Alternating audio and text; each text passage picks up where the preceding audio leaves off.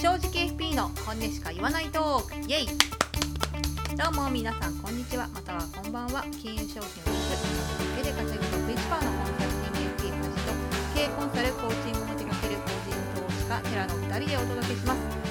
まず最初にラジオの趣旨説明から入っていきます、えー、金融商品を販売しないからこそ忖度なしの正直意見が言える FP2 人が、えー、金融業界のあるあるな話だとかこれから FP を目指そうという方々に対して、まあ、勇気をづけたり注意喚起をしたりするそんな、まあ、現場をやってるからこそ伝えられる話を、え伝えていこうかなというふうに思います。どうぞよろしくお願いします寺さん。はいよろしくお願いします。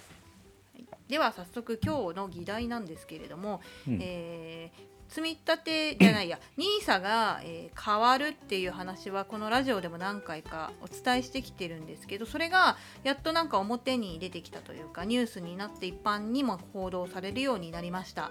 うん、でそこで今、まあ、世間の潮流というか、えー、世間で認識されてることっていうのが NISA 制度が大きく変わりそうですよっていう話とはい、えー、変わることによってますます、えー、加速度的に NISA っていう制度が一般の裾野まで広がっていくことになるしそうしたいよっていう国策として出てますよっていう話。で、うん、普及その普及に FP ファイナンシャルプランナーが必要だしすごく重要なキーマンになっていくよっていうことでまあ FP 万歳みたいな、うん、そういう話に、うんなってるよねっていうのが、まあ、ファクトというかそういう今そういう状況です、まあ、一部のちっちゃいところでじゃない？そういう話。そうかそうか、まあ、前半はね、まあ、一般的だよね。その NISA が変わるよって、うん、で NISA がもっともっと広がっていくよってところはもう結構一般的に告知されました。でももうそれによって一部の FP 界隈では、やった来たよ俺たちの時代みたいなそういうちょっと小躍りしてる人が。うん思ってると思うよ、はいはい、いると思いますと、うん、でもなんか私やテラはそれに対してすげえ怖えって思ってるよっていう話を今日はしたいと思ってるそうだね。だからなんでそう思ってるのかを、うん、まあこれもねまた業界というかさ、うん、FP の人たちには耳の痛いというか、うん、なんだこいつらって思うような話になると思うけど、うんそうね、そうそうそう。そういう話をちょっと今日はしていくといいのかな。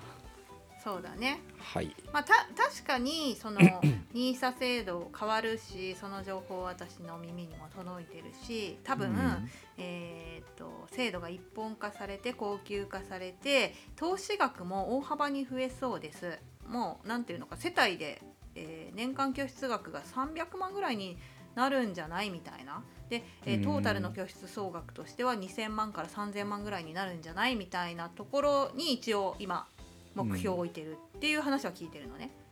だから今世の中に出てる情報は高級化と口座数増加っていうのが一人歩きしてるけど、うん、だから口座数だけ増えてもそんなインパクトないじゃんみたいな意見を見るんだけどそんなはずなくってやっぱ拠出額もめちゃくちゃ増えるよっていう話ね、うん、まあ、それはちょっと置いといてでそんな中でえっ、ー、とじゃあすぐに FP が活躍できんのかって言った時に、うん、いや兄さんの制度説明はねできると思うけどそんなの。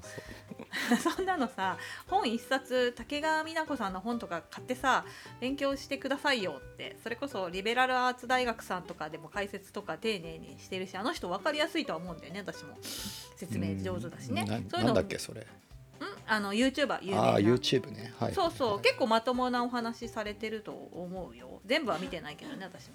うん。と思うし、はい、そういう人たちとかねあとはインデックスブロガーさんの水瀬さんとかねああいう方々とかも非常に素晴らしい解説をしてるのでああいう方の情報を見てれば十分その NISA に NISA の商品選びっていう部分では対応ができる制度の、えー、制度の制度を知ることと何何の商品をセレクトしたらいいかみたいなのは商品選びっつってもあれでしょ大したないでしょ？積み立て NISA 前提だったらもうだってあんなパターナリズムの権限みたいなでもさいるわけよ。さっきも話したけどさ、うん、いるのよ。あの全米株式インデックスファンドと、えー、全世界株式インデックスファンドどっちをえ 選べばいいでしょうか？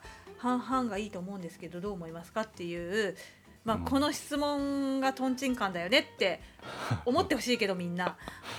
ねいやそそういうアメリカが好きなんですかぐらいの質問でいいじゃそうな。いそうそうそうそうそう。そういうとん。ちんカンな問いを投げてくる人がいいるいっぱいいるわけですよ。うん。そう。だから、うん。そういうね、うん。ことに回答してくれるその答えをたくさんブログでね素晴らしいブログを書いてくださってる方はたくさんいるのでそういうのを読めばいいじゃんって話になるから。あーだからさっきのねあそう、うん。ラジオの前に話してた話だよねそれそう、うん。それに対してなんだっけどっちでもいいじゃないみたいに言ってるうん、なんか回答があったって話だったじゃなあいですか。そうそうそうそうそうそうそうどっちでもどっちでもいいじゃないっていうか半々がいいんじゃないですか。そうですね。半々がいいですねみたいなやり取りになってたなんでだよって話だけ そうどそうそうでそれ私は傍から見ててなんでだよって机をひっくり返してたっていう話をしてたんだけど、うん。それに対してさその要要はインデックスブロガーとかってさちゃんとロジックで説明してくれる人結構いると思うのよ。いるいるいるいる。ねアメリカの比率の話とかさそういう話になるわけじゃないですか。そうだからそれだったらあの多分、まあ、これねツイッターで僕もツイートしたけどさうん。なんかインデックスブロガーとかが書いてる記事で十分だと思うのね。制度説明の話とか、ん。どういうインデックスのポートフォリオを組めばいいみたいな話っていうのは、うん。それで本当十分だと思うしそれ以上別に喋ることもないのよ正直。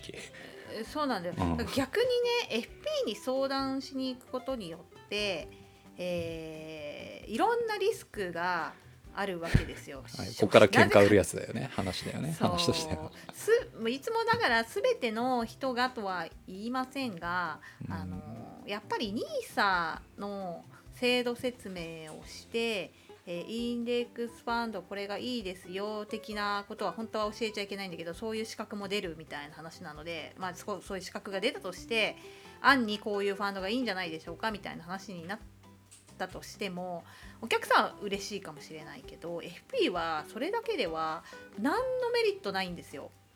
なんかね政府がうん新しくさその助言業の緩和みたいなさ中立的ななんか中間の資格を作るみたいなことを言う記事があったじゃないですか。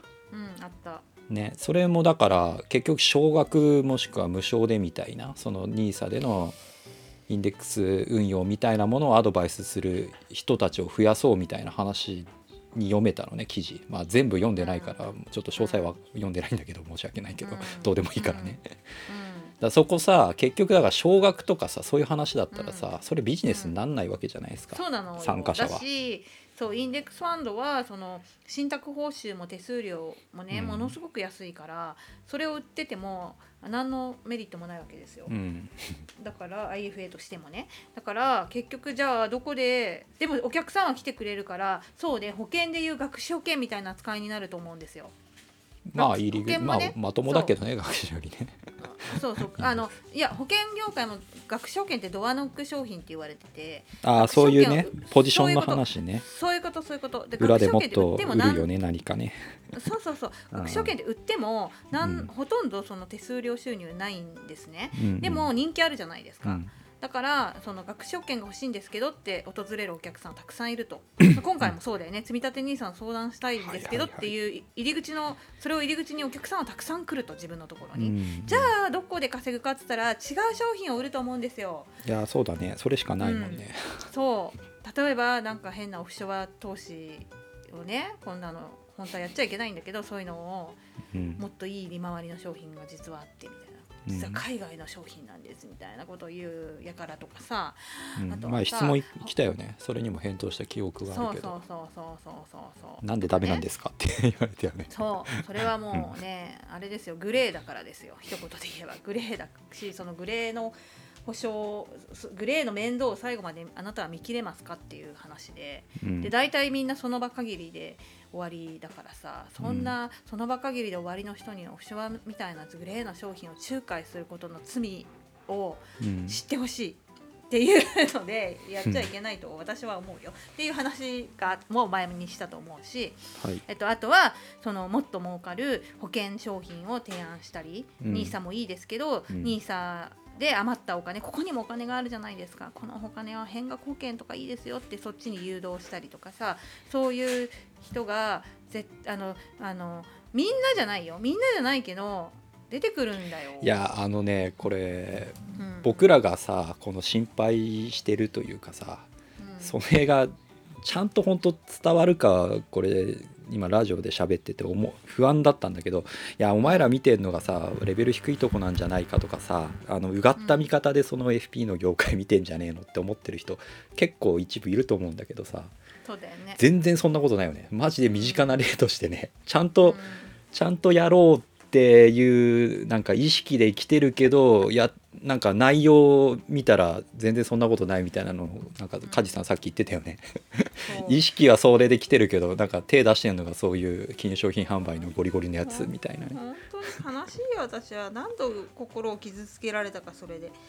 でなんか例えばとある企業さんとかでさ最近さ FP を紹介してくださいっていう話もすごい増えてきたの。うん例えば相談会をやるので、うんえーきちんと相談業務ができる FP を探してるんですが梶さんもそうだと思うし梶さんの知り合いであと何人かいらっしゃいますかって聞かれたりすることない、寺もあるんですよ。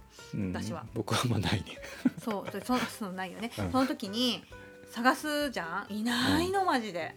私の人脈が狭いっていうのもあるかもしれないけどでも本当にいなくてさ、いないよね。うん。本当いないよね。そういうそういないしさ増えてほしいんだけどいないんだよ。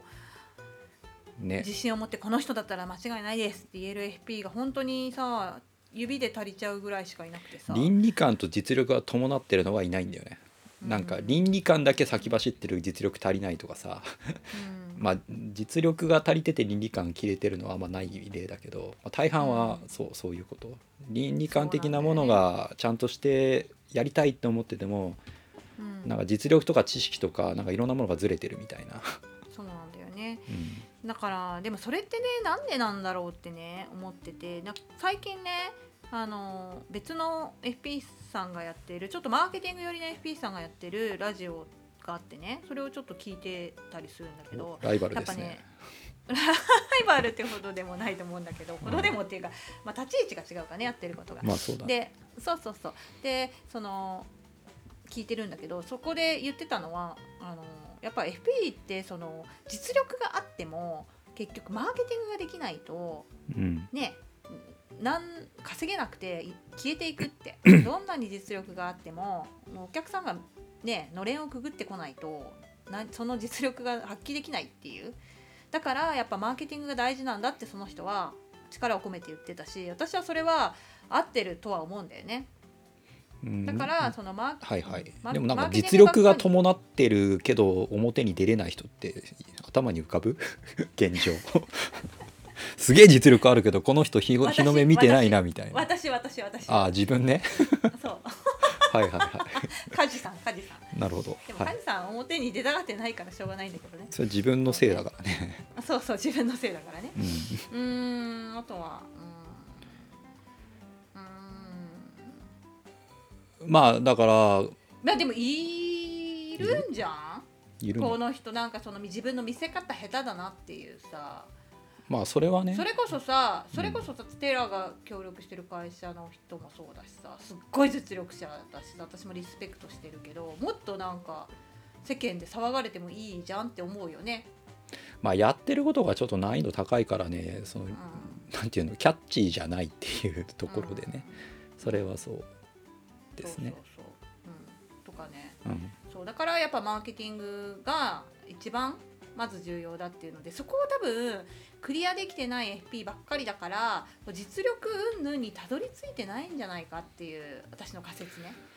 いやーまあちょっとだからこのねラジオ今回のテーマの一つにもなるけどさその NISA とかさ分かりやすいじゃないですか、もう国を、国を挙げてこう看板出してるようなうん。単語だし。はいだそれをきっかけにさマーケティングなんていくらでも打てると思うのよ。うん、FP 的にまあはね。今回はね そうだね。だからなそうそうそうおっしゃる通り。だからなおさらこれからは実力を磨くことがより重要になってくるっていう道筋があのなんていうの新しい課題が私は見えてきて。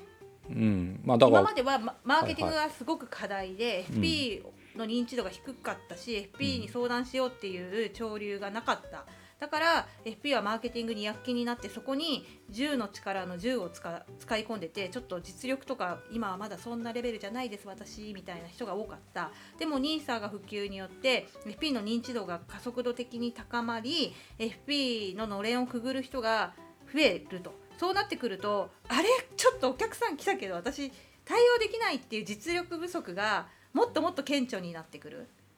まあでもさ、はい、NISA の相談に来るやつは大体簡単な事例だと思うよ。だからそこで問題になるんですよ。そこでねそれこそ金融庁を怒らせることになるんですよ。保険変な保険売ったりオフショア売ったり。まあだからさっきの話戻るわけだよね。売り売上ベースのビジネスのところでどういう仕組み組み立てできるかってところじゃないですか。そうなるとさ。そう。だそこは実力云々じゃないと思うんですよ。なんか要は売る商品手元に何個あんのって話だけじゃないですか今の話だと。そうなの。だから、うん、そこで FP が、えー、なんか社会問題まではいかないかもしれないけどちょっと問題になると思うんだよねまた。まあ入り口でね NISA の制度説明から入ったけどいろんなものを売らされて手数料がっぽりやられてますみたいな。そうそうそうそう。ちょっと問題が出てきてっていう未来まで私は見える。まあ見えるよね。そうなるよね。IFA がだってそうなってたもんね。うんそうそう。そう FP だから FP ってなってるけど FP もダメじゃねえかって金融庁がまた怒り出すと思うよ。そうそう。で投資助言の話がうまい方向に行くといいなって思ってるけどね私は。もっとなんか緩和に緩和が加速する緩和が加速していやだってい。やだってさ投資助言のその緩い版みたいな感じで今回のその日経の記事の話があったっぽいからさ。だからそのなんかこう投資アドバイスインデックスの話とかができるところを緩めたところでそうなっちゃうみたいな話なんじゃないの？あんまりいい流れにならないじゃならないように思うけどね。なんか限定するからいけないんだよ。もう全部開放していやそうはならんでしょう。ならないな。もう無理だ。無理だ無理だ。いやでそう僕と梶さんがさこのラジオを話す前に少し、うん、まあこういうテーマで話そうかって話してた時に、えーと、うん、メインの懸念点だよね。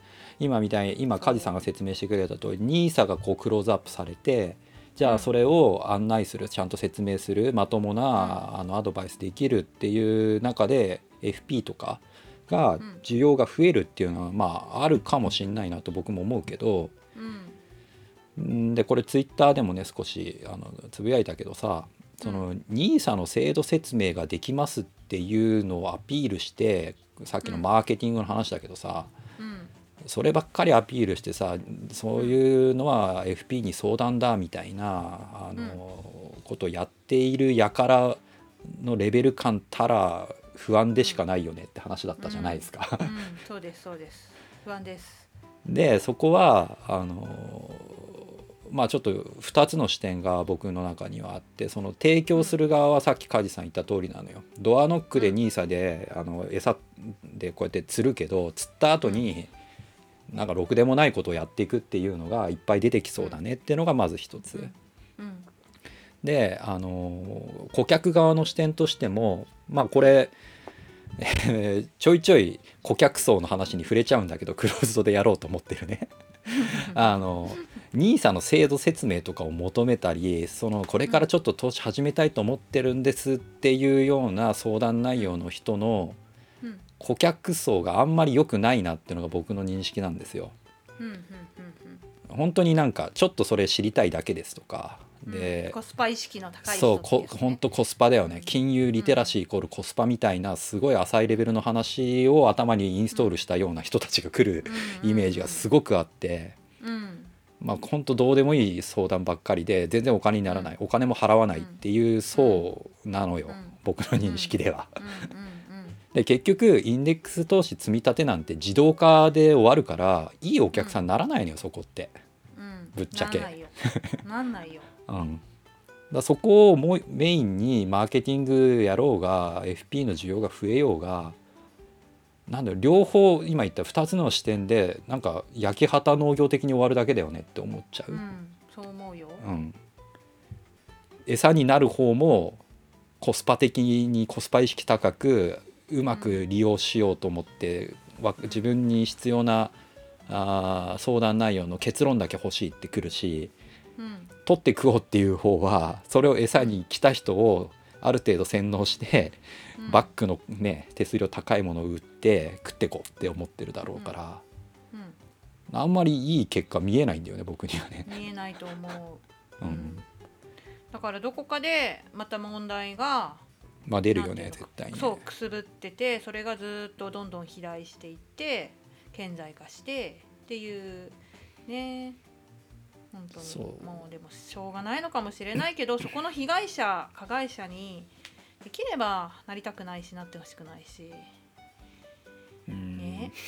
マジでむずいんだよね。これ FP 側のさレベルを上げた方がいいよねっていうなんていうの考え思いのもとなんか去年の今頃ラジオちょっとやってみようかみたいな。そうだったね話をねしてたじゃないですか。でもうん。結局どうやったらレベル上がるのかはすごいむずいよねっていう話で。そう。だし私たちがここでさ別にさ FP を叩きたくてやってるわけじゃなくてあまりにも多い。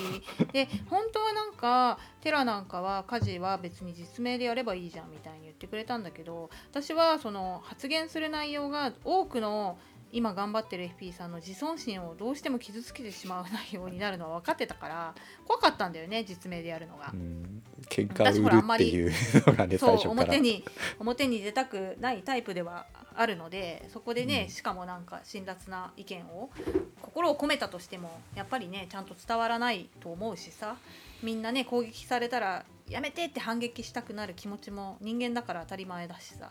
うんねえそうそう思って始めたんだけどさでも少しずつねリスナーさんも増えてきてくれてそうですね、えー聞いてくれてる人自体はね結構ガンガン増えてて今多分週で300回ぐらいはうん。聞かれるようになってるんで、そうだよね。うん。だから匿名だけど本当に思ってることを言ってるしいいつかねちゃんとこういう話も実名でできるようになったらいいなと思いつつもだからなんかこういう話聞いた方がいいよっていう人が皆さんの周りにいたらぜひこのラジオのことを教えてあげてほしいなって思うわけです微力なんですけどねすごくね。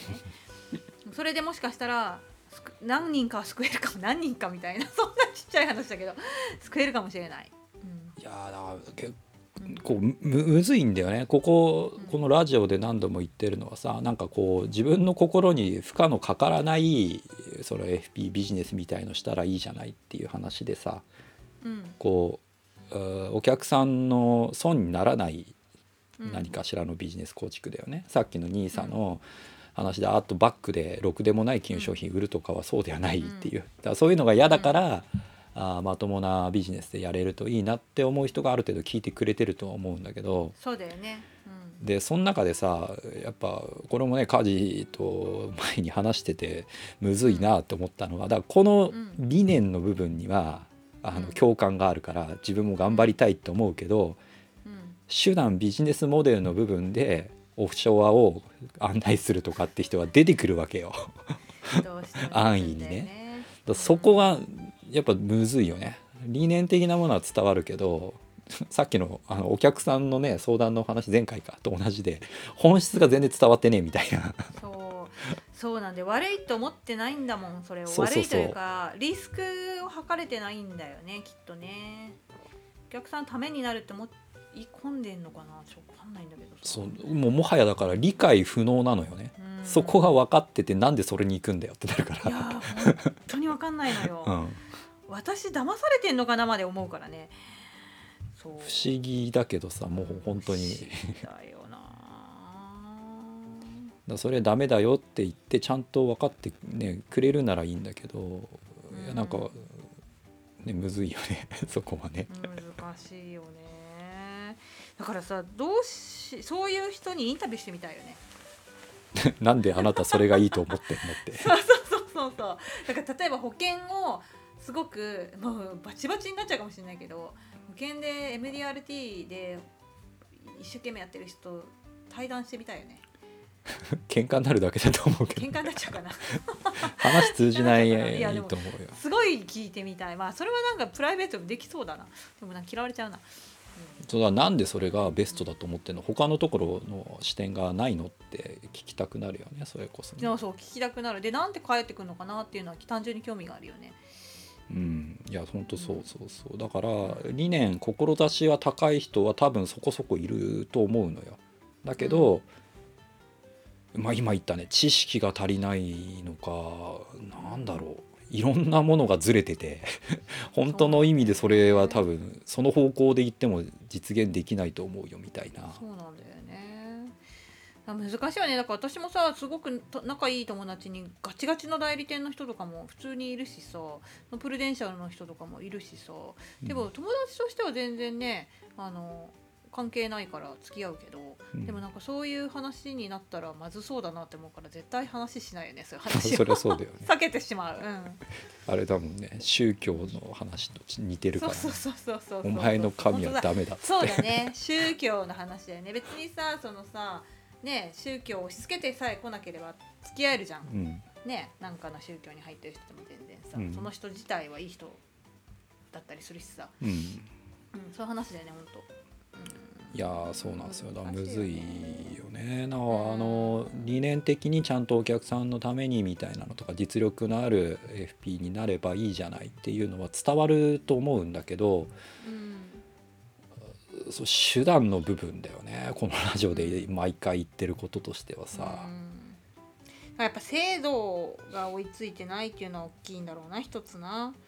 そうい制度ねうさ、うん、投資助言の話じゃないけど投資助言のハードルが高すぎるからみんなやっぱ IFA とかにいやでもさ投資上限取ったところでってところを僕は感じるけどね,、まあ正直。にね。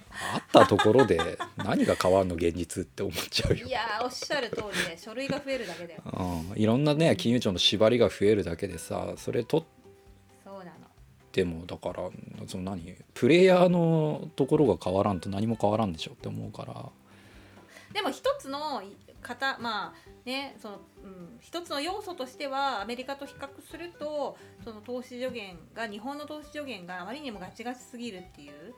アメリカだとさ CFP 取ったらもうね RIA 要要は少額投資助言業みたいなのがうん。ついてくるみたいな感じだからさそういうのがうん。あるといいよね、日本もね。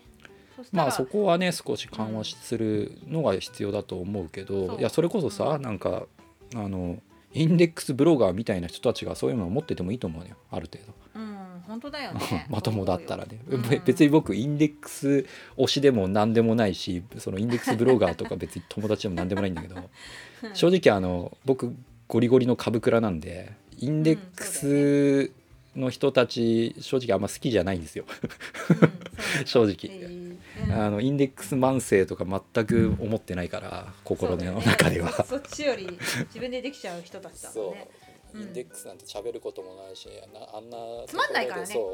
細かいことばっかりにもろもろ言ってなんかそのね同じような価値観の人たちでいろんなイベントやってるのとかマジ何喋ってんだろうと思ってるぐらいなんで、うん。まあこれまた喧嘩売る話になっちゃうけど でも一般の話で言ったら僕はインデックスブロガーの記事で十分だと思ってるんで。そうだよね。正しいことを正しく伝え分かりやすく正しく伝えてるブロガーさんはたくさんいるよね。うん。特に私も水瀬さんのねあのランダムウォーカーの水瀬さんのブログはよく勉強してるよ。あそこで勉強させてもらってます。ぐらい私たちプロから見てもああそっかむしろ私たちプロが調べないようなことも調べてくれるから本当ね細かくうん調べてるよね、すごいもうそうでトラッキングエラーがどうとかそんなの見てねえよって思いながらさそう。すごいなって思いながららそうすごいなって思いながら見てある意味リスペクトはしてますよちゃんと私は。個別株ね、ゴリゴリから言うとそんな細かいところにパフォーマンス大して変わんねえから、個別株でもっといいところやった方がいいよって思っちゃう。違う比較すインデックス派からすると比較するところがもうコストは下がりきっちゃったかそこしかないら。そうトラッキングエラーぐらいしか比較できないんだよ。だから言ってることはよくよくわかるよ、だからそこにずーっと、うん、うんあの変質的に関われる記事書き続けられるっていうのがすごいよね。すごいよね。本当すところですごいと思うよ、うん、まあだからある種のリスペクトを込めってて僕は今言ってるけどね。そうだよね。そうだよね。すごいよね。っていうね。自分ができないことをやってる人はすごいもんね。全く興味がわからないところ はい。という感じで今日のまあだからまとめとしてはそうだな。まとめというか対策としては、えーと、まずその NISA を相談するにしてもちゃんとやっぱねある程度お金を払って相談するということが一つのセールスされない防御策にはなると思います。ただで NISA の話を聞きに行くと必ず何かの商品を別の商品をセールスされるよっていうことは肝に銘じるべきでそれをきちんと理解してスマートに断れ断れることができる知識がないならしっかりとお金を払ってあの情報を得てください。これが一つちょっと対策になるかなというふうに思います。対策ねそう申し訳ないんですけど言葉を選ばずに言うと、えー、そういうブログや本とかからね知識を NISA ってそんなに難しくないから知識を得ようとせずにそう知識を得ようとせずに FP に相談しに行く時点で申し訳ないですがそんなにあのリテラシーが高い方ではないはずなのであのそこでセールスされたら買ってしまう可能性が高いんですよ。だって知識がないから。だからお金をちゃんと払ってください。でお金が払うの嫌なら自分で勉強してください。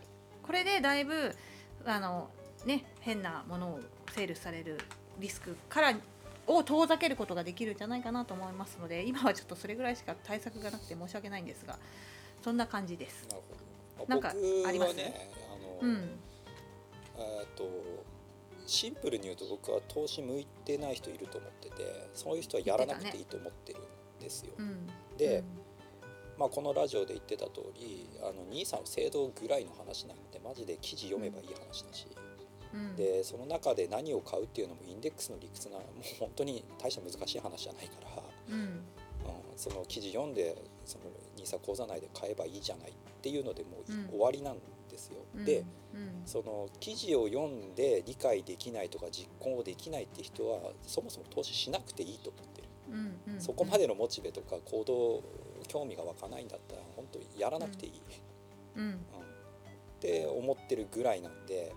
だから NISA のあの話題でその FP の需要が増えるのは、まあ、あると思うけどそれを長期に FP 側もなんかそのビジネスとしてそこを推しでやっていくのも、さっき話した通りあんまりいいお客さんにならない可能性が高いしそうだね、うん、ちゃんとやろうとすればするほどお金にならないから。そう FP 側からするとそうだと思うよ、うん、っていうそうなんていうの、うん、もう消費者側からしたら記事読めばいいじゃんって話だしうん、FP 側からしたらそこをゴリゴリやるのよりはもうちょっとなんか高度なコンサルというか、そういうことを身につけてお客さんもそういうところをやっていった方が最初はいいんじゃない？で余剰が出てきたらいわゆる金融リテラシーとか資産形成の人たちに何かね、低少ないお金でねなんか伝えるとか、コンサルするとかはやってもいいと思うけど気持ちですね。うん、うん、そうですね。はい。わかりました。じゃあそんな感じでまとめてまとめたので今日はこの辺りでよろしいでしょうか？はい。はい。